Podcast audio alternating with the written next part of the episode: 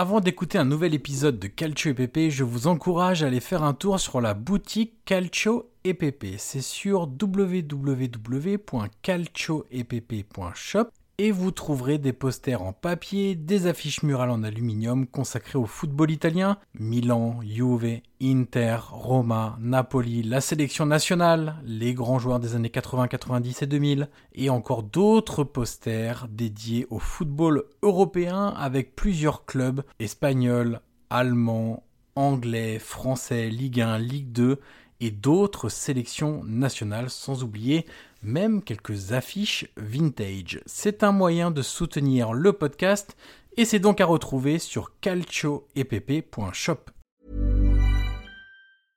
Hiring for your small business? If you're not looking for professionals on LinkedIn, you're looking in the wrong place. That's like looking for your car keys in a fish tank. LinkedIn helps you hire professionals you can't find anywhere else, even those who aren't actively searching for a new job but might be open to the perfect role. In a given month, over 70% of LinkedIn users don't even visit other leading job sites. So start looking in the right place. With LinkedIn, you can hire professionals like a professional. Post your free job on linkedin.com slash people today.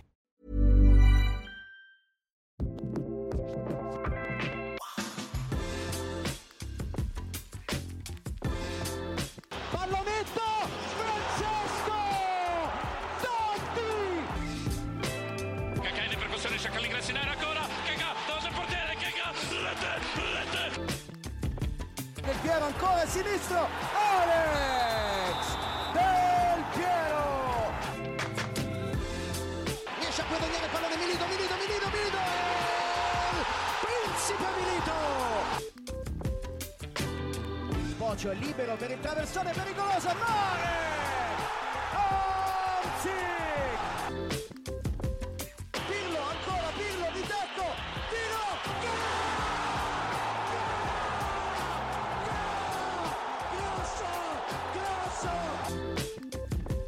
Bonjour à toutes et à tous et bienvenue sur un nouvel épisode du podcast Calcio EPP, le podcast 100% foot italien. Une fois n'est pas coutume.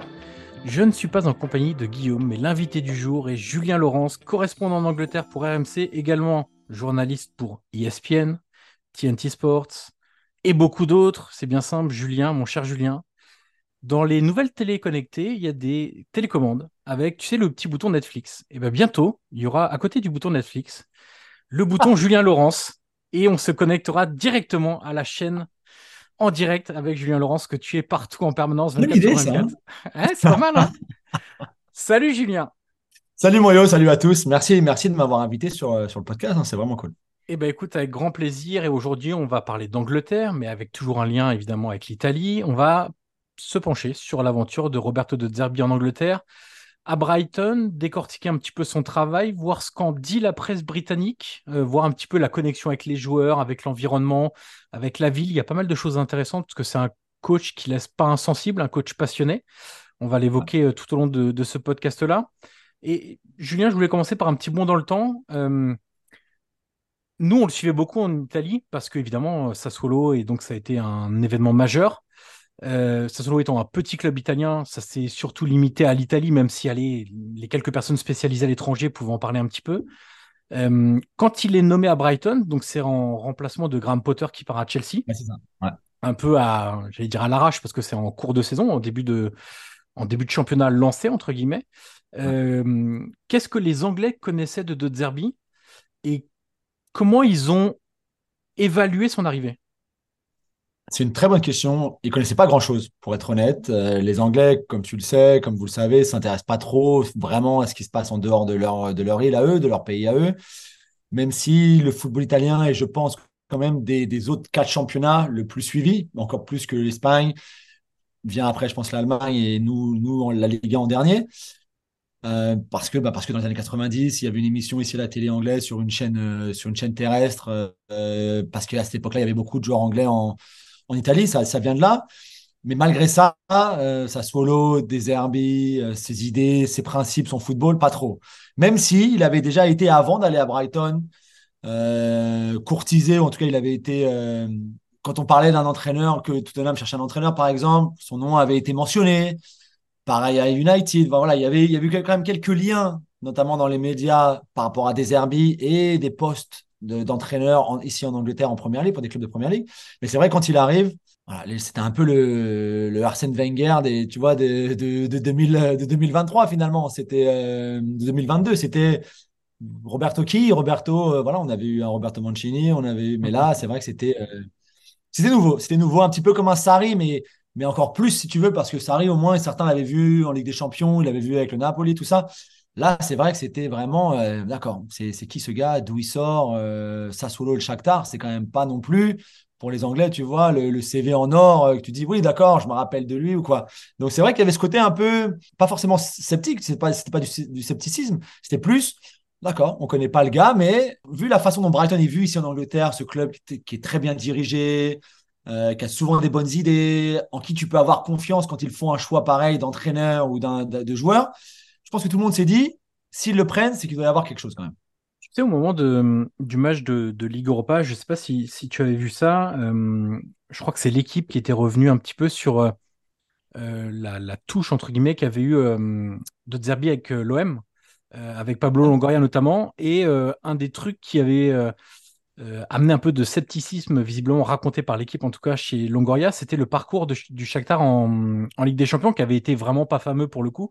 Euh, ils étaient tombés dans le groupe de l'Inter, du Real et de, hum, du Sheriff. Ils s'étaient même fait battre par le Sheriff Tiraspol. Euh, il, avait, battu Monaco en. Exactement. Est-ce que ce, ce, ce, petit couac européen, parce qu'on n'en attendait plus, et le Shakhtar a été habitué quand même à, à être plutôt hum, compétitif en, en, phase de groupe de Ligue des Champions, euh, ça a été tout de suite souligné en Angleterre ou même pas finalement, et c'était juste, voilà, c'est un entraîneur italien qu'on connaît pas. Pas du tout. Ça l'aurait peut-être été s'il avait signé à United, à City, à Arsenal, voilà, peut-être un plus gros club. Brighton, je crois que leur meilleur classement, c'était 9e dans toute leur histoire. C'est une équipe euh, jeune en première ligue. En 2011, ils jouaient encore en troisième division. Ils n'avaient pas de stade, pas de centre, pas de d'entraînement. Donc, ne serait-ce que la 9e place avec Chris Hutton euh, à l'époque, ça, il, il signait des deux mains, des deux pieds. Enfin, tu vois, c'était. Euh, donc, c'est vrai, quand il arrive, c'est peut-être un petit peu différent l'OM qui avait vraiment besoin de quelqu'un qui, euh, qui ait cette expérience-là européenne. Bon, même si Marcelino, après, euh, comme on l'a vu, ou même, même Tudor, c'était pas, pas ça. Mais, mais pour Brighton, en tout cas, personne s'est vraiment posé cette question-là en disant ce qui s'est passé au Shakhtar, euh, hmm, ça, laisse un petit peu à désirer, ou ce qui s'est passé à Solo, oui, mais c'était un petit. La seule chose peut-être, c'est, est-ce que les ce qui revient toujours avec les Anglais, ce soit joueur ou entraîneur, c'est oh, il n'a aucune expérience de la première ligue avant, ou de l'Angleterre, du football britannique dans son ensemble. Euh, il va falloir du temps pour qu'il s'adapte, etc. Ça va être très compliqué pour lui. Voilà, c'est ce que les Anglais ressortent toujours pour n'importe qui. Et souvent, euh, en plus, euh, ça sert à rien parce que c'est pas du tout prouvé. Est-ce que son niveau d'anglais, ça a été un thème? J'avais écouté Paul Barber, qui doit être CEO, je crois, du club, si je dis pas de bêtises. Qui est quelqu'un de hyper intéressant, je trouve, à chaque fois en interview, etc. Même sans parler de, de Zerbi, hein, sur la construction de Brighton, de Brighton, pardon, il y a plein de trucs intéressants. Ouais il disait, euh, euh, quand on s'est rencontré euh, avec De Derby, déjà la, la réunion a duré 6 heures. il a dit ce qui est plutôt bon signe parce que quand on passe du temps avec quelqu'un, c'est que les choses avancent plutôt bien et très rapidement. et il avait dit son niveau d'anglais est OK. Il avait dit ce qui m'avait marqué moi, c'est que De Derby avait voulu parler anglais malgré toutes ses limites un petit peu de vocabulaire, etc. ça montrait qu'il avait vraiment envie déjà de s'imprégner de l'anglais, de l'Angleterre, etc. Est-ce que ça a été un thème? Parce que moi, je me souviens, on avait parlé dans l'after, d'ailleurs, tu te souviens, euh, je ne sais plus à propos de qui on en avait parlé, mais on était revenu sur euh, Unai, euh, comment on s'était moqué de lui en France, etc. Et tu avais parlé de comment on s'était moqué de lui un petit peu en Angleterre. Est-ce que ça a été un thème sur son, niveau d'anglais? Pas trop, parce que je pense qu'il a surpris tout le monde finalement, avec un niveau bah, pas exceptionnel, mais, mais suffisant, un accent suffisant aussi. Je me suis même dit à un moment, peut-être qu'au Shakhtar, il parlait en anglais, peut-être qu'il avait appris l'anglais pour, enfin, pour aller au Shakhtar ou pendant qu'il était au Shakhtar, euh, même si force, il n'y a peut-être pas de lien finalement et c'est peut-être pas le cas. Euh, lui, on n'a pas trop parlé, mais les Anglais, je pense, ont, ont été étonnamment surpris finalement par la, par le fait que tout de suite, quasiment, et alors pas tout de suite, tout de suite, parce qu'il avait quand même fait quelques interviews d'avant-match et d'après-match avec le, avec le traducteur. Hein, c'était la question, il répondait en italien, voilà, mais, mais assez rapidement, finalement, il a, il a commencé à tout faire en anglais. Pour moi, c'est un, une grosse marque d'intelligence, déjà, deux, de volonté et de, de, de, travail aussi, parce que bon, tu n'apprends pas l'anglais non plus comme ça. Euh, et je pense que à Brighton, on n'a jamais vu ça finalement comme un obstacle en fait. Le fait que malgré une idéologie de jeu euh, très structurée, très précise, très développée, tout ce que tu veux, que même, même avec un anglais un peu limité au début en tout cas, qui serait capable de, bah, transmettre ses idées, que les joueurs allaient comprendre, même s'il a un vocabulaire au départ de, je sais pas, on va dire 100 mots, 150 mots peut-être, un truc comme ça, pas plus j'imagine, que ça allait suffire en fait. Et je pense que certains clubs auraient pu dire, hmm, je vois ce que je, vois comment il veut que son équipe joue. On l'a vu à Sassuolo, on l'a vu un peu au Shakhtar. Avec son niveau d'anglais, c'est impossible. Ça va pas marcher, ça va clasher, les joueurs vont pas comprendre, ça va être le bordel. Il faudra un traducteur sur le terrain d'entraînement. Tu les vois, les traducteurs, ceux qui sont partis en Chine ou je sais pas où, tu as le gars, il te suit comme ton ombre à chaque fois. Tu dis trois mots, il traduit les trois mots, tu dis trois autres mots. C'est impossible, quoi. Eh ben, pas du tout. Pas du tout. Je, pense qu'à Brighton, ils se sont dit, il va progresser en anglais de toute façon, quoi qu'il arrive. Et il est tellement bon dans ce qu'il fait que les joueurs comprendront, même s'il a un vocabulaire un peu limité. Et en plus, l'avantage qu'il avait, c'est qu'il y avait quand même quelques Sud-Américains qui, qui étaient déjà là ou qui sont arrivés ensuite. Et lui, parle un peu espagnol, même plutôt pas mal. Donc c'est vrai que aujourd'hui, avec italien, espagnol, anglais et même quelques mots de français, euh, alors je sais pas si ça va beaucoup lui servir à Brighton, mais en tout cas, il a quelques mots de français aussi c'est un entraîneur aussi qui devient vraiment international, tu vois, pour le coup. Et, dans la suite de sa carrière, je, pense que ça va beaucoup l'aider, notamment lui qui, est, qui met tellement d'importance sur euh, les relations humaines, au-delà même de tout l'aspect technique, tactique, etc. Mais les relations humaines qu'il développe avec les joueurs, leur faire comprendre exactement ce qu'il veut, euh, discuter avec eux de football, mais de la vie de tous les jours, de, plein de choses, de la famille, de comment ils vont, etc. Je pense que ça l'a un peu frustré au début. Ouais, c'est possible. Il disait même un peu en conférence de presse. Euh, tu vois, il, plusieurs fois, il disait Vous avez bien compris ce que je voulais essayer de vous dire, oui, tu vois, parce que je me rappelle, ouais, c'est quelqu'un de très pointilleux, donc en fait, ne pas pouvoir s'exprimer avec autant de vocabulaire qu'il voudrait, parfois, ça l'a un peu frustré. je pense que plus ça va aller, plus il va être détendu à ce niveau-là et plus ça va être fluide aussi. Ouais, mais je pense que la frustration aussi euh, a accéléré finalement son apprentissage plus développé de l'anglais. Si hmm. tu veux. Je pense que si tout le monde avait été OK au début, il se serait dit bon, d'accord, je vais continuer à apprendre, mais j'ai pas besoin finalement d'apprendre trop vite parce que tout le monde comprend assez. Le fait qu'il ait cette frustration, il s'est dit bon, voilà, il faut, je vais mettre les bouchées doubles parce que tu, tu vois, as vraiment vu la, progression dans son, même dans son anglais, même dans certaines expressions, dans certains mots de langage qui sortaient à un moment, tu disais ah ouais, d'accord, parce que tu t'y attendais pas, tu vois. Et donc je pense qu'il a travaillé là-dessus aussi. Euh, il y a un mot qui est très important chez lui, c'est la passion. Euh, dans toutes ses confs de presse, avant match, après match, il en parle. Est-ce que c'est quelque chose qui a séduit les Anglais, euh, ce côté un peu euh, passionné Pas forcément d'ailleurs lié au tempérament méditerranéen, etc., mais vraiment le côté 24 sur 24. lui, j'en avais parlé avec lui lors de la seule interview que j'ai fait avec lui, mais quand il est arrivé au Shakhtar, je lui ai dit, bah voilà, donc c'était pas à Donetsk, évidemment, qui jouait, c'était à Kiev. Et je lui disais, voilà, il y, y, avait une journaliste lors de sa conférence de presse de présentation qui lui a dit, vous allez découvrir Kiev, euh, qu'est-ce que vous connaissez de la ville, etc. Il avait répondu, bah, en fait, moi, euh, c'est simple, hein, c'est football, hein, donc euh, la ville, je pense que je vais pas voir grand-chose, etc. Et ce côté passionné, acharné, presque maladif, est-ce que ça séduit aussi les Anglais? Ouais, alors, ces conférences de presse, elles sont vraiment intéressantes. Le problème, c'est que, notamment chez les tabloïds, on, aime les punchlines, on aime les histoires, tu vois, c'est les trucs intéressants, un peu trop tactiques, les Anglais, ça les passionne pas trop. En tout cas, en, tout cas certains. Mais je pense que le fait effectivement qu'on voit à quel point il était investi déjà, c'est ce que les Anglais et surtout les supporters, dans n'importe quel club, hein, c'est pas qu'en Angleterre, mais mais ici aussi, c'est de voir que le gars, il est investi, que que tu vois qu'il est qu'il est qu'il est passionné dans pas juste dans le foot, mais dans réussir dans, dans le club où il vient d'arriver. Et ouais, et ça, je pense que tu le tu l'as vu tout de suite en fait tu l'as vu tout de suite, le match à Liverpool, qui est euh, le match de Liverpool, qui est le match, le 3-3, c'est le match qui l'annonce finalement. Hein, tu vois, les Anglais qui ne le connaissaient pas, carré, qui voient ce, gars arriver avec ses cheveux, avec son petit euh, là, euh, qui parle un anglais un peu euh, bah, de, voilà, de débutant, on va dire. Et là-bas, voilà, c'était, je me rappelle, en plus, je crois qu'il faisait très beau. Enfin, tu vois, c'était, c'était parfait. En plus, je crois que c'était un, un early donc je pense que c'était le, premier match peut-être du samedi ou un truc comme ça ou le dernier, enfin je sais plus, et mais, euh, mes gens ils se sont dit ah ouais d'accord, ok, et tu le voyais sur, le, sur la touche, tu voyais ce qu'il disait, tu le voyais, tu voyais les joueurs euh, qui étaient tout de suite, tu voyais la connexion déjà alors qu'il était là depuis trois minutes. Donc, euh, donc ça, ouais, les Anglais, ça compte beaucoup pour eux. Après, Jacques Santini, par exemple, tu savais à la base que je sais pas pourquoi je pense à lui, mais en fait, je cherchais dans ma tête au moment de ta question, est-ce que je peux trouver un entraîneur étranger en Angleterre qui était l'opposé de Roberto? Et je sais pas pourquoi j'ai pensé à Jansini, mais lui, tu vois, deux de tension. Euh, alors lui, son anglais, c'était, mais je sais pas, l'anglais de, ta maîtresse des années 50, tu vois. Euh, les Anglais, alors en, plus, ça n'a pas fonctionné pour lui, donc bon, c'est différent un peu, mais ils ont jamais accroché du tout, du tout, du hmm. tout. Tu vois Donc, euh, lui, au moins, il aurait peut-être pas eu de résultats comme il a eu, je pense que les Anglais auraient vraiment apprécié ce côté passionné, ce côté investissement, ce côté voilà, je suis tellement content d'être ici quoi. Je suis en première ligue. Et il l'avait dit d'ailleurs au départ, il a dit moi vous vous rendez pas compte mais de venir coacher ici, pour moi c'est incroyable quoi. Donc euh, voilà, lui l'ancien numéro 10 qui a pas eu la carrière qu'il aurait peut-être dû avoir ou qui était vraiment vraiment euh, talentueux, bah, il s'est retrouvé en Angleterre à un moment peut-être où il s'y attendait le moins, on va dire entre guillemets. Et, et tu voyais tout de suite qu'il était super content d'être là quoi. Et puis oui, de façon totalement inattendue, parce que c'est ce que hmm. disait Barber. Euh, sans la guerre en Russie-Ukraine, Exactement. il n'aurait jamais été disponible pour parler avec Brighton, en fait. Donc, et, euh, puis, et puis, tu vois, sans la guerre en, Russie-Ukraine, Abramovich ne vend pas Chelsea.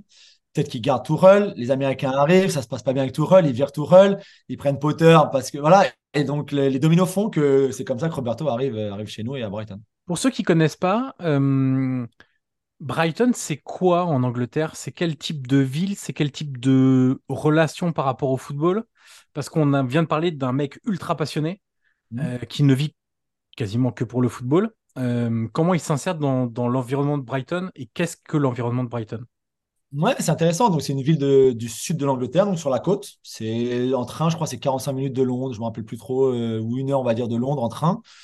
donc, au sud de Londres, qui est une des villes les plus branchées d'Angleterre. Vraiment, donc c'est une ville avec une grosse communauté homosexuelle, par exemple, mais qui vit bien, qui, qui, s'assume, qui s'assume, qui n'est pas du tout caché dans, dans, cette ville, qui a plein de couleurs, qui est une ville très agréable, qui n'est pas une grande ville non plus, mais qui est une ville super ouverte où il se passe beaucoup de choses. Euh, tu as des expositions, tu as, plein de concerts, euh, plein de gens qui vont faire des concerts à Brighton. Tu as une super ambiance dans la ville, tu le sens. Tu as un côté de la ville aussi qui est euh, très beau, très beau, très résidentiel, tu vois, très cher, etc. Euh, tu as des côtés un peu plus, euh, un, peu plus euh, working class, tu vois, tout ça. Mais moi, j'aime beaucoup. Tu sens vraiment qu'il y a une vibe vraiment particulière par rapport à, je sais pas, Birmingham. Bon, Londres, c'est différent parce que tu as, tout à Londres, mais une ville comme Birmingham, c'est un peu comme Manchester, mais en beaucoup plus petit et sur la côte. mais tu as vraiment une vraie, as une vraie vibe. C'est un, un, truc sympa. Et, comme je le disais un tout petit peu tout à l'heure, ils ont, ils ont, finalement, ils ont, ils ont pas grand chose au niveau du sport. Ils n'ont pas une équipe de rugby, tu vois, ils n'ont pas, une, je sais pas, ils ont pas une équipe de, de basket. Ils ont, bon, il y, a, du cricket dans, dans cette région-là. Mais, euh, mais voilà, donc le foot, ça a longtemps été euh, tout ce qu'ils avaient et ça a longtemps pas fonctionné. Puisque, encore une fois, il y a, il y a, il y a 10, 12 ans, ils végétaient dans les ligues inférieures, ça se passait pas bien, etc. Et puis, et puis le club a été sauvé de la banqueroute, euh, est reparti de, très bas. Et petit à petit, euh, à, remonter les échelons pour finalement arriver en première ligue. Donc, dans la, pour la première ligue, ils connaissaient pas euh, pour la première fois de leur histoire, avec un club vraiment bien structuré. Et bon, ils ont un propriétaire euh, quand il a racheté le club qui est lui-même un supporter de Brighton à la base, dont je crois le grand-père était déjà au conseil d'administration bien avant. Donc, c'est vrai que je pense que ça aide aussi d'avoir quelqu'un qui, euh, qui est ton propriétaire et qui est lui-même passionné déjà par le club, qui a beaucoup d'argent euh, et qui surtout euh, fait peut-être pas les choses comme les autres dans le sens où, même si c'est un gros, gros parieur, Tony Bloom, quand je dis un gros parieur, c'est un des meilleurs joueurs de poker de toute l'Angleterre, c'est un gros, gros parieur, il parie beaucoup sur tout, tout, tout ce qui bouge quasiment, tous les sports possibles. Mais c'est aussi quelqu'un de tellement intelligent qui savait très bien que si tu commençais à dépenser l'argent n'importe comment en arrivant en première ligue, à faire n'importe quoi, eh ben, tu allais te brûler les ailes, brûler les ailes bien trop rapidement, comme d'autres l'ont fait avant lui et avant eux. Et donc, ils ont eu cette approche complètement différente, dans le sens où on va continuer à construire pierre par pierre, étape par étape, doucement, en faisant les choses intelligemment, notamment avec la data, par exemple, qui aussi, je pense, euh, a convaincu Désherbé dans un sens. Et, finalement, il a redonné vie complètement à ce club, Tony Bloom, mais complètement, complètement, euh, avec des supporters qui sont là, qui sont, qui sont à fond. Pour ceux qui sont jamais allés à la Mec Stadium, euh, si vous avez l'occasion, allez-y. C'est un petit stade, hein. c'est pas, pas grand, c'est 22 000, je crois, un truc comme ça, peut-être 25 000 même maximum.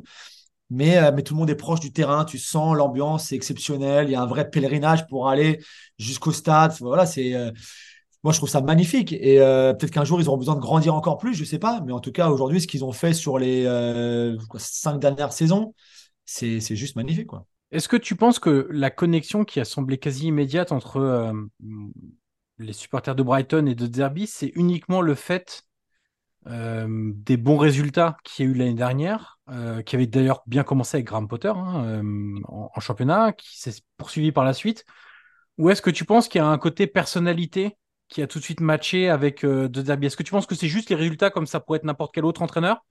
Parce que tu sais, il y a le fameux.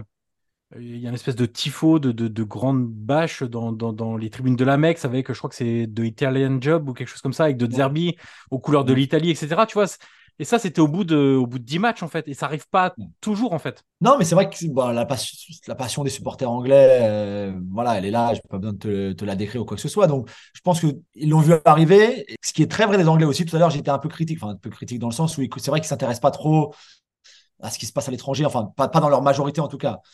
Mais en revanche, quand un Deserbi arrive à Brighton, tu peux être sûr que tous les supporters de Brighton vont aller chercher, regarder ce qui s'est passé avant, lire, écouter ce que euh, plein de gens peuvent dire les, dans les émissions de télé, à la radio, les podcasts, voilà, tout ça, ce qui peut être écrit. Ça, c'est sûr. Donc, je pense que très rapidement, ils ont su à qui ils avaient affaire. D'accord, c'est Deserbi, c'était un. Quand il était à Sassuolo, il a fait ça. Bon, après, il est parti au Shakhtar, c'est un petit peu différent. Mais ces, principes-là sont comme ça. Guardiola en parle, Ancelotti en parle. Voilà, tu vois, il y avait aussi toutes ces déclats qu'on a ressortis quand il est arrivé ici en disant regardez, tout le monde parle de lui, les plus grands entraîneurs parlent de lui de cette façon-là, tout le monde est dithyrambique. Donc, il y avait ce côté-là aussi. Donc, il est arrivé inconnu, mais très rapidement, il était plus du tout inconnu déjà. Et deux, il y avait tous ces avis super favorables qui venaient de partout, de tout ce qu'on pouvait écrire et dire. Donc, déjà, ça a beaucoup aidé ça. Tu vois, si c'était un gars qui était arrivé et sur, il, restait sur deux échecs, par exemple, tu avais des, des, joueurs qui étaient avec lui avant qui disaient Ouais, franchement, il avait, avait aucun côté pédagogue, enfin, je vois, qui, le démontait. Je pense que la relation au départ aurait été différente. Là, c'est vrai que à Brighton, ils se sont dit, waouh, mais ça se trouve, on a vraiment un gars qui, euh, qui va faire la différence, qui va nous amener encore un niveau au-dessus. Normalement, sur ce qu'on lit et ce qu'on nous dit, il devrait en plus bien faire jouer l'équipe. Donc, euh, voilà, c'est génial. Et donc, je pense que tout de suite, on dit, bah, vas-y, on va, lui, on va lui donner une chance, et une belle chance. On va être là derrière. Et quand en plus, il arrive et que quasiment tout de suite, ça fonctionne, c'est sûr que tout de suite, ils, sont tombés amoureux fous. Quoi. Tu vois, c'était vraiment. Euh, c'était ça, c'était le coup de foudre. Coup de foudre qui était un petit peu préparé avant parce que parce qu'ils avaient fait leur recherche. Et puis après, quand tu le vois arriver, quand tu le vois s'exprimer, quand tu le vois célébrer des buts sur le, sur le, sur le bord de la touche, quand, quand tu l'entends dans, dans, dans, après-match, euh, quoi, tu dis, bon voilà. Et puis après, le football développé était tellement beau finalement, tellement. Euh, Potter, c'était bien. Potter, il faisait plein de choses très bien. Euh, il y avait un problème dans la finition, parce que rappelle-toi, j'en parlais souvent, ils avaient euh, des XG qui étaient euh, largement au-dessus de, des, buts qu'ils avaient en vrai, en fait. Et, mais, mais c'était bien dans le jeu, mais c'était pas au niveau de ce que Deserbi a fait. Donc c'est vrai que côté de Breton, on était déjà très content avant. Là, il arrive et tout de suite, tu sens la, sa patte, tu sens le, l'ambition, tu sens que ça va, ça va, ça va, que la mayonnaise va prendre et que ça se trouve, ça va être une, une saison au-delà de toutes les espérances. Donc, je pense que tout de suite, ils ont été, ouais, ils ont vraiment, ils sont tombés amoureux tout de suite, tout de suite. Et un an plus tard, enfin un peu plus d'un an plus tard maintenant, euh, que dit la presse anglaise du travail de, de Derby Parce qu'il y a plein de manières d'évaluer la qualité du travail. Il y a évidemment les résultats, la qualité de jeu, ce qu'en disent les fans, la connexion qui se crée avec les fans. Euh, il y a aussi un élément qui est capital, je trouve, et qui a toujours marché avec De Derby partout où il est passé, c'est la progression individuelle des joueurs. Euh, à Benevento, il y a des joueurs avant et après de Derby qui était totalement différent. À Sassuolo, évidemment que c'était le cas euh, de manière encore plus éclatante qu'à Benevento. Au Shakhtar, moi j'ai vu des joueurs progresser. Tout le monde parle de Mudrik, mais Mudrik, s'il ne connaît pas de Derby, je suis pas sûr qu'il soit vendu 100 euh, millions d'euros ou un truc comme ça. Euh, peu de temps après, à Chelsea d'ailleurs. Là, quand tu regardes Brighton, Jason Steele, c'est un no-name total. Aujourd'hui, c'est devenu un, un bon gardien. C'est pas un top gardien, mais c'est devenu quand même un bon gardien. Euh, Dunk, il découvre la sélection. Euh, Pascal Gross, il découvre la sélection. Enfin, on sent qu'il y a des joueurs qui étaient des, sans doute des bons joueurs, peut-être pas assez, euh, peut-être que leur qualité n'était pas assez exploitée, ou peut-être que ils ont découvert un autre type de football qui convient mieux à leur qualité aussi, tu vois. Et cette, je trouve, moi, au-delà même des résultats qui sont, évidemment, c'est facile de prendre le, classement et de lire Brighton, ils ont fini sixième, je crois, l'année dernière. Ouais. Ça, c'est 6, hein, ouais. Euh, et donc, qualification en Europa League, et voilà, etc. Mais ce qui est plus marquant pour moi, c'est comment tu as réussi à faire progresser des joueurs. Et franchement, je pense que c'est le constat que, que beaucoup font aussi ici. Donc un an après, c'est toujours aussi intéressant à suivre, même s'il y a plein de choses maintenant, plein de systèmes préférentiels, plein de circuits préférentiels, plein de, plein de choses que tu connais déjà à force d'avoir regardé et qui sont là et que même les adversaires connaissent et qui passent quand même déjà à la base. Euh, cette saison, les résultats ont été un peu plus compliqués. Euh, tu vois, là, c'est deux victoires sur les neuf derniers matchs et les deux contre une équipe de l'Ajax que tu connais bien, qui est au fond du trou. Enfin, au fond du trou, surtout lors du premier match. Ouais, mais quand même, ouais. Moins, mais bon, quand même. Sinon, c'est compliqué. C'est compliqué de jongler entre la Ligue Europa et le championnat. Ils ont eu en plus un calendrier assez compliqué au départ aussi. Donc, il y a eu des, il y a eu des, il y a eu des matchs, des défaites qui ont fait très mal. C'est la Aston Villa, surtout, où ils sont humiliés complètement, où il n'a pas trouvé les solutions, ou même si dans le jeu, c'est pas catastrophique, quand tu perds 600, c'est voilà, Ouais. c'est c'est inacceptable dans un sens quand tu es Roberto De Zerbi, hein, euh, tu vois, c'est à Brighton, ils se sont, ils sont dit, voilà, ça arrive, malheureusement, mais tu sais aussi que ça n'arrivera pas tous les jours. Mais même quand c'est un peu plus compliqué comme en ce moment, il n'y a pas de critique. Euh, parce que, comme tu l'as dit, ils sont septième au championnat, donc c'est, on est loin d'être, c'est loin d'être catastrophique. Ils vont se qualifier en Ligue Europa. Je pense, en tout cas, ils sont très bien partis avec l'OM pour, euh, pour avoir ces deux premières places dans ce groupe-là. Euh, parce que le jeu est encore très bon, très très bon même. Le deuxième but contre l'Ajax, pour ceux qui l'ont pas vu, c'est le plus récent. Yo, tu as, regardé le match comme moi, exceptionnel. Mais dans le sens où, même si tu, tu, tu, tu, tu- sais que ça va se passer comme ça, dans un sens presque, c'est bam, bam, bam. Enfin voilà, c'est juste un football ex- exceptionnel. Donc, il a eu des blessures aussi. Et je pense qu'il n'est pas jugé responsable en Angleterre de, bah, de ces petits couacs là, de ces petites périodes sans vraiment victoire, euh, ces matchs nuls par-ci par-là où ils encaissent des buts. C'est une des rares équipes en première ligue qui a toujours encaissé au moins un but en championnat. C'est assez fou quand même. Les deux seuls matchs, les deux seuls matchs où ils encaissent pas de but cette saison, c'est les deux contre l'Ajax. Sinon, il y a toujours au moins un but, parfois même trop souvent deux, je pense, à son goût. Donc c'est vrai que défensivement, il a eu du mal à, trouver la solution, à, faire de cette équipe une équipe solide. J'étais un peu critique à un moment par rapport au fait qu'il changeait toujours de défense. Les quatre étaient jamais les mêmes, surtout dans l'axe. Tu avais des Dunk et Igor, Dunk et Webster, Van et Webster, Van et Dunk, Van Eyck et Igor. Et euh, je me disais, je veux bien qu'ils cherchent la solution, qu'ils cherchent la bonne formule, etc. Mais à un moment, euh, je trouve qu'il n'aidait pas l'équipe. En plus, tu as Estupinan qui s'est blessé. Sans Estupinan, tu enlèves un- une grosse partie de son système, de sa façon de jouer, et avec le ballon, et sans ballon aussi. Pour Mitoma, par exemple, il s'est retrouvé le pauvre euh, complètement perdu, alors que lui et Estupinan, c'était euh, c'était des, tu vois, des jumeaux sur le terrain qui se trouvaient les yeux fermés. Là, il n'y a plus Estupinan, et comme par hasard, Mitoma, il, il est un peu moins performant. Donc, voilà, il y a eu plein de choses qui ont expliqué aussi cette période un peu compliquée. Mais en Angleterre, rien. Quoi. Très peu de critiques. À Brighton, rien du tout non plus. Euh, et puis, tu vas voir qu'il va réussir à s'en sortir. Il va réussir à trouver des solutions. Et ils vont repartir. Ils vont encore faire une, une très belle saison.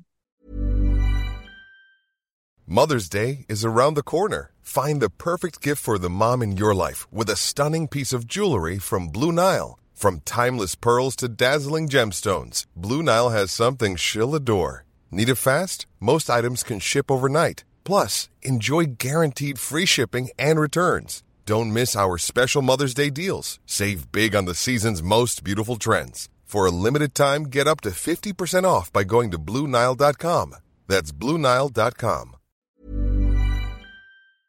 Tu, tu parlais de la charnière, c'est marrant parce que je trouve que ils se sont affaiblis. Moi, moi, je trouve que quand ils démarrent la saison, ce qui est pas illogique d'ailleurs, hein, ils sont affaiblis par rapport à la saison précédente. Ce qui est pas illogique parce que c'est un club tremplin. Mhm. Et donc finalement, la qualité des joueurs, tu les vois plus à la fin de la saison qu'au début du parcours. Ouais. Ce qui est logique. Je veux dire, Caicedo, c'était pas le Caicedo du mois d'août, c'était pas le Caicedo du mois de mai, juin. Tout à fait.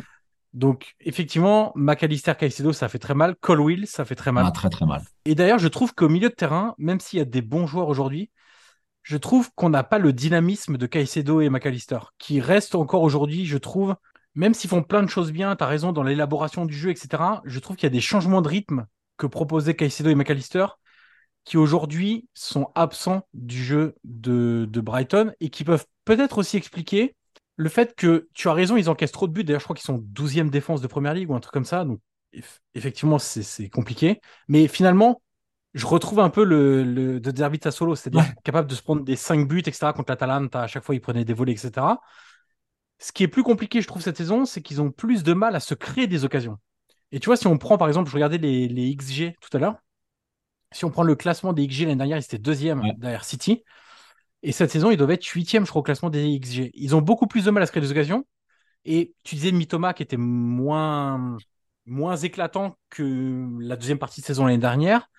Euh, Il y a Joao Pedro où tu sais pas encore. Ouais. euh, c'est typiquement un joueur que j'ai du mal à évaluer parce que parfois je le vois faire des choses qui sont dans le jeu. hein, je parle pas seulement sur la finition, qui sont vraiment de qualité. il comprend bien les espaces. Tu sens que c'est un joueur intelligent et tout. Par contre, des fois, tu te dis devant le but, il y a des trucs qui cliquent pas tout à fait encore. Donc, tu as raison, il va, il va travailler dessus. Et de toute façon, tu peux donner n'importe quel joueur à De Zerbi. C'est assez rare qu'il t'en rende un moins bon que quand il est arrivé. Ouais, ça. c'est une constance. Mais effectivement, je trouve que défensivement, Igor, c'est clairement pas Colwill. J'ai du mal à comprendre le recrutement d'Igor, perso. un petit peu. Je trouve- Parce que même s'il connaissait dans les grandes lignes ce type de football à la Fiorentina, parce que Italiano est quelqu'un qui a Ouais, des principes similaires à De Zerbi, il était déjà en difficulté à la Fiorentina. ouais. Donc, euh, c'est vrai que j'ai eu du mal à comprendre ce recrutement-là. Et tu as parlé des blessés, il y en a eu euh, trop. Et juste sur les, les changements, moi aussi, je suis comme toi, j'ai du mal à comprendre qu'il y ait autant de changements. L'explication de De Zerbi, qui vaut ce qu'elle vaut, et on peut être d'accord ou pas d'accord, et il le répète euh, assez régulièrement, c'est que pour lui, alors il le dit pas trop en public, et il a raison, je pense, parce qu'il essaye de maintenir un peu tous ses joueurs, tu vois, sur un une espèce de pied d'égalité ou pas trop les descendre, entre guillemets, mais ce qu'il explique, c'est que c'est pas tant une question physique de jouer tous les trois jours, c'est une question de gestion émotionnelle et de stress. Et il estime que, comme il a plein de jeunes joueurs, euh, ou des joueurs un peu plus confirmés, mais qui n'ont pas cette habitude-là de jouer tous les trois jours, et je parle vraiment pas du côté physique, parce que ça, je pense que il y a plein de joueurs qui seraient capables de répéter les efforts. Par contre, cette gestion de d'exigence, de stress euh, continue, c'est-à-dire que tu as à peine fini un match, que tu dois te remettre déjà dans le suivant, alors que ces mecs-là, ils sont habitués finalement à jouer un match par semaine. Et il y a une influence, et c'est marrant que tu sois là pour en parler, c'est en Angleterre l'importance du day off, Ouais. euh, qui est culturel, que tu n'as pas en Italie. Et je sais que De Zerbi déteste ce, jour, ce, ce day off. Autant l'année dernière, ça lui posait pas trop de problèmes, parce que finalement, tu avais assez de séances d'entraînement pour travailler. Autant cette saison, c'est compliqué. Ouais, ouais, t'as raison. Euh, t'as raison. Je pense que s'il pouvait, il changerait d'autres choses encore euh, de cette culture anglaise qu'il adore. Hein. Pas- Et puis je pense qu'il est, Bien il sûr. fait pour l'Angleterre aussi. Mais oui, il y a des côtés qui, qui l'énervent un petit peu. Le monde du dynamisme au milieu, je trouve c'est vachement intéressant. C'est le recrutement de Baleba, déjà à Lille, par exemple. Alors là, il n'est pas encore prêt, mais il va être prêt bientôt, surtout avec des. Ouais. Et je pense qu'il apportera ça parce que Daoud, il a 27 ans. Et puis Daoud, ça n'a jamais vraiment été ce joueur non plus. Parce que Pascal Gross, c'est un génie pour beaucoup d'entre nous, mais c'est un génie qui a, qui, qui a un seul rythme, finalement. C'est un génie qui n'a pas de différence euh, comme ça. Et que Billy Gilmour, qui est peut-être encore l'autre qui peut jouer aussi dans ce rôle-là, est jeune encore. Et, et pareil, le changement de, le changement de rythme, euh, les accélérations balle au pied, c'est pas non plus son truc. Donc, euh, donc ça va venir. Effectivement, quand tu perds Caicedo, et McAllister et Colwill le même été, euh, ça fait très mal. Je suis d'accord avec toi. Quand en plus Ferguson a encore quelques problèmes de, de blessures parfois et que tu peux pas vraiment lui donner, tu vois, une série de matchs d'affilée parce que, d'ailleurs, d'ailleurs Welbeck c'est un peu pareil aussi. Tu vois, ils ont quand même quelques soucis Ouais. à ce niveau-là. Mais il y a des trucs qui il, me surprend encore parfois. Alors des fois ça marche très bien, Euh, des fois ça marche pas du tout. Mettre James Milner arrière droit à City quand en plus tu vois sur la au niveau que la- quand la compo t'arrive dans les mains, que tu es dans ton vestiaire, tu vois que c'est Jérémy Doku qui va sûrement jouer du côté de Milner. Je sais pas, à un moment, tu dois dire dans ta tête, au lieu de penser comme des herbiers en te disant oui, mais Milner m'apporte un contrôle euh, du, ballon, du jeu, et il peut venir au milieu de terrain. Et Milner, c'est un joueur fantastique, même encore aujourd'hui à 36 ou 37 ans. Tu dois dire Hum, hum. Euh, contre Doku, ça va pas le faire et ça l'a pas fait. D'ailleurs, dès qu'il est sorti à la mi-temps, à la pause, la seconde période était bien meilleure pour Brighton. Mais voilà, c'est aussi, c'est aussi ça qui fait que des Herbies est spécial, c'est qu'il a cette idée en tête de Milner contre City dans ce rôle-là qui est très important. Et il va le tenter. Et puis ça marche pas, bah, tu peux toujours changer hein, de toute façon en cours de match. Donc, euh, donc voilà, mais et juste pour finir sur le- le- les progrès individuels, je regardais Ansu Fati hier jouer. Et, et je ne sais pas ce qui va se passer avec Ansu Fati. Je ne sais pas s'il repartira au Barça à la fin de la saison, s'il restera. Je sais pas, on l'a pas entendu encore ici en Angleterre, il n'a pas fait d'interview. Je sais pas s'il est heureux, pas heureux ou quoi. Enfin, tu vois, je sais pas s'il aime Brighton, euh, l'anglais, les fish and chips, tout ça, je sais pas. Mais je le vois jouer hier. dans un match qui est, qui est rendu facile par Brighton et où Brighton est largement au-dessus de l'Ajax. Ça, c'est sûr. Et je le vois faire but, passe d'ess, le mouvement. Le, J'avais l'impression qu'il était vraiment heureux d'être là. Tu vois. Le sourire. Le- ouais. le sourire, exactement. Et je me dis que dans- si tout va bien, s'il se blesse pas, par exemple, on touche du bois pour lui, si ça continue comme ça, si c'est une bonne saison, une saison positive collectivement et individuellement pour lui, il aura fait un an. Tu vois, c'est, je sais pas, c'est une année Erasmus, en gros. Sais, quand tu pars, et c'est son année Erasmus avec des herbiers à Brighton, au bord de la mer, il va kiffer. Et puis après, mais à mon avis, tu vois, il va, il va retrouver l'envie de jouer, le bonheur, et il va être meilleur en plus que quand il est arrivé à Brighton, comme tu disais tout à l'heure. Et un joueur comme lui, je trouve, il est, il, il symbolise tellement bien finalement des et ce que des Herbie peut apporter à ce club-là, mais à n'importe quel club finalement, parce que je pense que il aurait réussi n'importe où, même, même à Manchester United, je pense qu'il aurait pu, il aurait pu réussir. Tu vois, donc euh, non, franchement, fantastique, collectivement, individuellement. euh, C'est c'est marrant que tu parles de United parce qu'il y a une question qui va se poser assez rapidement euh, du côté de Brighton. C'est, on sait que ce club anticipe, Ouais. Anticipe sur les joueurs, mais Paul Barber avait expliqué aussi qu'il les anticipait sur les entraîneurs. Euh, quand euh, Graham Potter, même s'il s'y attendait pas, euh, je crois qu'il a raconté qu'il avait reçu un, coup de fil à 7h moins le quart le matin de, de Todd Bowley, etc., en disant bah, je, veux, je veux parler à. Enfin, je veux parler, c'est le terme anglais, mais Ouais. je veux négocier avec, euh, avec Potter. Euh, ils avaient une liste et en haut de la liste, c'était de Derby. Si la saison se passe bien et mettons qu'elle s'arrête à l'instant T, là, c'est-à-dire que tu finis septième, qu'en Europa League, tu finiras peut-être que deuxième, donc ça veut dire une phase de playoff, mais que mettons que tu arrives en huitième de finale, par exemple, hein, on va pas aller trop loin non plus, tu vois, de- d'Europa League. Il y a la question de, euh, il va être courtisé ce garçon, euh, et, et- et- parce que aussi il y a des grands clubs anglais où ça marche pas ouais. euh, dont United, Ouais. tu te dis, est-ce que le... Parce que tout le monde dit, ça a été appuyé par tous les propos de Guardiola qui ont fait des caisses sur De Zerbi, et je doute pas de. On sait que Guardiola est toujours très positif avec les entraîneurs adverses, enfin pas tous, mais 90%. Et donc il y a des gens qui remettent un peu en cause, est-ce qu'il est honnête quand il dit du bien de tous les entraîneurs, etc. J'ai aucun doute sur le fait que De Zerbi l'apprécie, etc. Que les deux s'apprécient d'ailleurs. Tiens, d'ailleurs, ça me fait penser à une anecdote qu'avait raconté... euh, Qui avait raconté ça? Je crois que c'est Léla Dani, le grand pote de, euh, de, de Derby. Euh, en fait, après le match, je pense que ça devait être le match aller l'année dernière entre City et euh, Brighton, où je pense que City doit battre Brighton le 3-1, 22 octobre 2022. Ouais. Donc il y a le 1 partout. Le Brighton City avec le but d'Anciso, c'est 1 partout. Et City-Brighton 3-1, doublé d'Haaland, but de De Bruyne et un but de Trossard, Ah, à l'époque qui était encore à, à Brighton. Et en fait, Adani raconte que euh, Guardiola était allé dans le vestiaire de Brighton pendant que De Zerbi n'était pas là. Donc je pense que De Zerbi, tu vois, il devait répondre en, zone flash d'interview à la télé anglaise ou euh, peut-être qu'il était en conférence de presse, etc. Et De Zerbi n'était pas là, il y avait des, membres de staff de De, Zerbi. Et Guardiola avait dit, franchement, si vous suivez ce mec-là, vous allez faire une grande saison et vous allez faire tous individuellement une grande carrière. Et donc que Guardiola, tu vois, prenne cette responsabilité-là et tout, c'est quand même assez marquant. Et tout le monde dit justement, bah, De Zerbi pourrait prendre la suite de Guardiola quand euh, Guardiola partira de City, etc. Sauf que il y a peu de chances que ça se produise euh, l'été prochain, que Guardiola parte de City. Peut-être que De Zerbi va pas enchaîner une troisième saison à Brighton. Et donc, il y a forcément une question de qu'est-ce qu'il fera l'année prochaine. C'est une bonne question. Pour Guardiola, je pense qu'il faudra attendre la fin de saison suivante, donc euh, 2024-2025.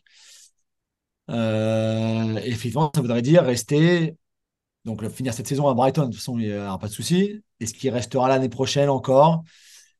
Je sais pas. Il a l'air heureux, sincèrement, il a l'air heureux. Alors Ouais. parfois, il est un peu, euh, tu le connais, il est, il est là avec sa cigarette et voilà, il y a des choses, il faut que ça aille plus vite parfois, et ça change, ça change un peu tout le temps parfois et tout ça, mais c'est, ça fait partie du personnage, un peu du folklore. C'est toujours pareil. Je pense que si cet été, il perd encore, on va dire, euh, Mitoma, Ferguson et, euh, et un Solimarch, par exemple, qui euh, lui aussi, hein, il l'a transformé. Alors Mitoma, Ouais. Je crois qu'on se rend pas compte parce que il, était à l'Union Saint-Gilloise avant, ils l'ont récupéré. Les Anglais l'avaient pas vu avant finalement, donc ils vont arriver Mitoma et puis très rapidement finalement ils voient un super joueur. Marche, ça fait longtemps que les Anglais le connaissent, tu vois, et de voir le niveau qu'il a qu'il a atteint, j'allais dire, mais en fait qu'il atteint en ce moment et qu'il va continuer à atteindre parce qu'à chaque fois le niveau augmente, incroyable. Mais voilà, imaginons que tu perds Marsh, Mitoma et Ferguson, qui sont peut-être aujourd'hui les trois joueurs, on va dire, les plus importants, parce que bon, Dunk, c'est un peu plus vieux, Gross aussi, c'est plus vieux, etc.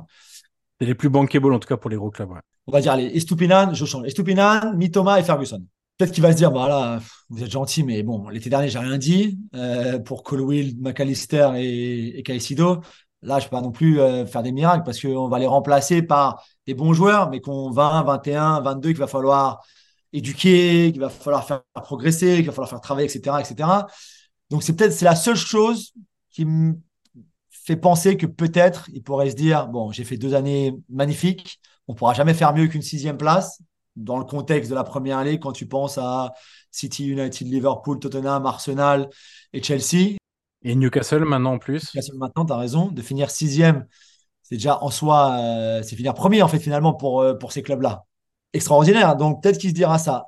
Maintenant, je pense qu'il sait aussi très bien que il peut arrêter à Brighton l'été 2024, faire une année sabbatique et aller à City si Guardiola s'en va, ou à Liverpool si Club s'en va, ou à United si effectivement ils ont viré Ten Hag et, tout ça. Il peut aussi rester à Brighton, finir une troisième saison et aller à City ou à Liverpool ou à Manchester United ou je sais pas où à ce moment-là. On verra. Mais tu as raison, il sera très courtisé, ça c'est sûr. En Angleterre, on pense qu'il est déjà prêt pour ce type de club? Ouais. Ouais. Personne pose Sans réserve. Non, aucune. Aucune. Aucune. Parce que je sais pas, je sais pas pourquoi, je sais pas. euh, là, tu le vois emmagasiner beaucoup d'expérience avec la, la Coupe d'Europe, même si c'est pas la grande Ligue des Champions. Celle-là, il l'a déjà joué. Mais de faire l'enchaînement euh, Coupe d'Europe, peu importe laquelle, champion, donc première ligue, Coupe d'Europe, première ligue, coupe- voilà, c'est c'est pas facile, mais tout le monde sait aussi que c'est pas facile. C'est encore moins facile avec un petit effectif entre guillemets que si tu vas à City par exemple avec tous les joueurs que tu as, ce sera plus un problème pour des de faire euh, Ligue des Champions, championnat, Ligue des Champions, championnat. Donc euh, Et puis, mine de rien, Julien, sur cette Coupe d'Europe-là, tu vois, il y a un truc, c'est que dans ton groupe, t'es pas avec, euh, sans manquer de respect, mais le Legia Varsovie, ah oui, euh, c'est- Molde et Aiken, tu vois, en, en Suède. ouais. C'est que tu as quand même des, des, des clubs qui parlent sur le niveau européen. Tout à fait. Tout à fait. Et s'ils sortent de ce groupe-là, avec les problèmes qu'ils ont eus, les blessures, ce- cette découverte, mais même pour tout le monde au club, on me racontait l'autre jour euh, pour le match d'Athènes, donc le, premier match dans leur histoire à domicile, mais aussi le premier match dans toute leur histoire européenne. euh, c'était au club, c'était euh, l'effervescence, mais la, la tension incroyable, quoi. Tu vois, au final, ils perdent ce match, euh, ils, ils sont menés, ils reviennent, ils sont, enfin voilà, ils se, vraiment, alors là, vraiment, un- une, euh, comment on dit en français, euh, le roller coaster, ouais. le roller coaster, montagne russe, tu vois. Mais, mais au final, tu le sentais même avant le match. Tellement tout le monde était à la fois excité, mais paniqué, tendu. Mais qu'est-ce qui se passe? Comment on va faire? Comment tu vois? Et donc, bon, lui, pas trop, je pense. Mais sûrement chez les joueurs, j'imagine. Mais en tout cas, dans tout le reste du club, c'était euh, voilà. Donc, ça aussi, c'est pas facile. Si tu vas à City ou encore plus un, un Liverpool ou quoi que ce soit, bon, voilà, c'est ça, ça y est, maintenant, ils ont l'habitude, c'est réglé, c'est bam, c'est l'expérience, c'est et donc, donc, je pense c'est pour ça. Mais je sais pas, euh, je sais pas d'où pourrait venir le la, la réserve. Tu vois, ce serait quoi finalement maintenant? Ce serait euh, ce caractère un peu impulsif qu'il a parfois? Mais Guardiola est là, et Klopp l'a peut-être même encore plus. Est-ce que ce serait, euh, je sais pas, est-ce qu'on pourrait dire Non, mon autorité Ouais, parce que tu vois, il n'y a pas trop de joueurs en plus qui t'expliquent que ça va pas, que humainement il est Ouais. pas sympa, qu'ils ont rien appris, que tu vois. Ouais, pas du tout. C'est même plutôt l'inverse, donc. euh, Ouais, je pense que tu as même des joueurs aujourd'hui en première ligue, euh, dans les, dans les six gros clubs, qui disent, ouais, ce serait quand même, ça a l'air cool, tu vois, de, d'être entraîné par des arbitres. J'aimerais bien. Et même, tu vois, même, j'ai, j'ai interviewé Bissouma l'autre jour. Donc, Bis, il n'a pas, il a pas connu des arbitres. Mais même lui, tu vois, disait, Brighton, je sais même pas où c'était. Je tu vois, quand, on, quand ils me disent à Lille, bah, tu vas à Brighton, euh, il voulait pas y aller déjà, mais il se dit, je savais pas où c'était. Et dès qu'il est arrivé, il a dit, oh, c'est génial ici, etc. Mais, mais je pense qu'il y a des, joueurs aujourd'hui, maintenant, tu connais un peu plus peut-être où est Brighton, il y a la Coupe d'Europe, mais qui iraient à Brighton juste pour des herbies. Et je pense, comme je te le disais, tu as beaucoup de joueurs qui parlent entre eux en sélection, forcément.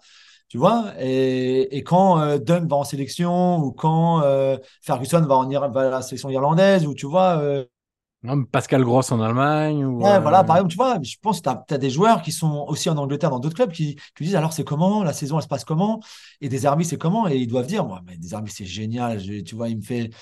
un peu l'impression que Guardiola avait fait sur Thierry, tu vois, qu'il lui a fait euh, réapprendre le football à 30 ans finalement ou à 31 ans. Et je pense que c'est pareil là.